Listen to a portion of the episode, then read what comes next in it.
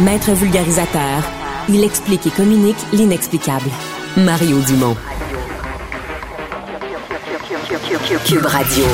En direct à LCN. Maintenant, Mario Dumont se joint à nous. Euh, un, moment, on, le voyait venir. Euh, Mario, évidemment, on savait depuis ce matin, on était tous euh, fébriles. Les médias se préparaient un petit peu partout. on le disait plus tôt, la, BBC a tout interrompu et, la, couverture est absolument totale et, mondiale. Mais c'est un, c'est un moment important, historique que l'on vit tous ensemble. Oui, on a compris assez vite ce matin que c'était grave quand on a parlé de maladie. Si on faisait venir tous les membres de la famille, même Harry et Meghan de la Californie, qu'on voulait rapatrier rapidement, on a saisi euh, l'ampleur du moment, là, que c'était pas seulement un malaise ou euh, que vraiment on craignait pour, euh, pour la vie de la, de la reine, qu'on craignait que ce soit ces dernières heures et c'est ce qui s'est passé. Sophie, j'ai fait un exercice tout à l'heure juste pour prendre l'ampleur du personnage parce qu'à un moment donné, bon oui, t'as le la rôle, t'as la fonction, mais t'as le temps. Le, le temps donne du poids aux choses. Quand la reine, en 1952, quand la reine est installée sur le trône, c'est le premier ministre britannique, c'est Winston Churchill. Ici au Québec, c'est Maurice Duplessis. Au Canada, c'est Louis Saint-Laurent. Euh, aux États-Unis, le président américain, c'est Harry S. Truman, celui qui avait autorisé, euh, qui avait les, frappes sur Hiroshima, Nagasaki, les, bombes nucléaires, et qui est encore en fonction. ça, donne une idée combien là sont passés. Bon, euh, cette semaine, Madame Truss était la 15e première ministre britannique qui passait dans les appartements de la reine là pour son, son, son arrivée dans le poste de, de première ministre. c'est, la 12 présidents américains. Ouais, 12 Donc, c'est phénoménal. Et, avec ça vient ah une sagesse, un recul. Euh, elle a fait le tour du monde euh, plusieurs fois. Euh, donc, elle était devenue un, grand, grand, a reçu les confidences de tous ses chefs de gouvernement. Mm-hmm. Donc, elle était reçue, elle était devenue un personnage plus grand que nature à l'échelle de la planète. Et Emmanuel, nous sommes en, campagne électorale, alors euh, forcément, elle, est bousculée par, euh, par les événements.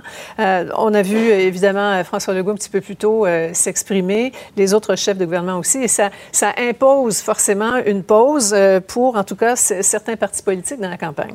Oui, je pense que comme premier ministre du Québec, M. Euh, Legault n'a pas vraiment le choix. on a toujours le choix, là, mais je pense que c'est la chose à faire que de prendre euh, euh, une pause, de rendre hommage. c'est des fonctions protocolaires, mais je comprends que les gens au Québec n'ont pas la même relation avec la royauté qu'ailleurs dans le monde ou ailleurs au Canada, mais quand le président français est capable de s'asseoir, de prendre un moment et de rendre hommage à Elisabeth, je peine à penser que nos propres politiciens pourraient pas le faire. À savoir maintenant, est-ce qu'ils devraient ou pas faire pause? Moi, je trouve que c'est une marque euh, de respect pendant une campagne électorale, d'autant plus qu'objectivement, pour eux, ça impliquait de faire pause pendant un après-midi d'ici à demain. Euh, maintenant, pour des raisons évidentes, je pense qu'US et le PQ ne le font pas parce que c'est une façon d'affirmer leur mépris envers la couronne britannique et donc leur... Mm identité euh, euh, souverainiste. De là à ce que Paul Saint-Pierre Plamondon prenne à partie François Legault pour avoir mis le drapeau en berne sur l'Assemblée nationale. Là. Mm-hmm. Ouf, la politique a le dos large. C'est une erreur. Non, non, non. C'est une, erreur, ça. C'est une erreur, Mario? Qu'est-ce ah, que bah tu oui, c'est une erreur, ça. C'est une erreur, ça. Je veux dire, euh, les drapeaux sont en berne. personne ne s'attend à ce que Paul Saint-Pierre Plamondon ou quiconque le fasse des, des, des, révérences à la monarchie britannique. C'est pas tout ça qui est en cause. Mais à un moment donné, c'est que, au-delà, tout n'est pas cours de sciences politiques. Tout n'est pas qu'analyse politique fine des institutions puis de la Constitution. À un moment donné, il y, a une certaine dose d'humanité. Emmanuel vient de le dire avec beaucoup de pertinence. même le président français fait preuve de beaucoup de classe. Alors, une fois que les drapeaux sont en berne, demain matin, la campagne va reprendre. On comprend qu'au Québec, on n'arrête pas la vie. la campagne va reprendre demain. Mais de, dénoncer le fait que les drapeaux sont en berne, pour moi, c'est la première erreur de campagne de Paul Saint-Pierre Plamondon. C'est inutile. Bataille, euh, bataille, propos inutiles. On avait, en terminant, Emmanuel, des questionnements ce matin, mais c'est ça, la campagne se poursuit. Là. Il y a une pause d'une journée, mais on se demandait ce matin si elle allait avoir un, impact un peu plus important. Bien, il n'y a pas d'obligation au terme de la loi euh, du, sur, du directeur général euh, des élections.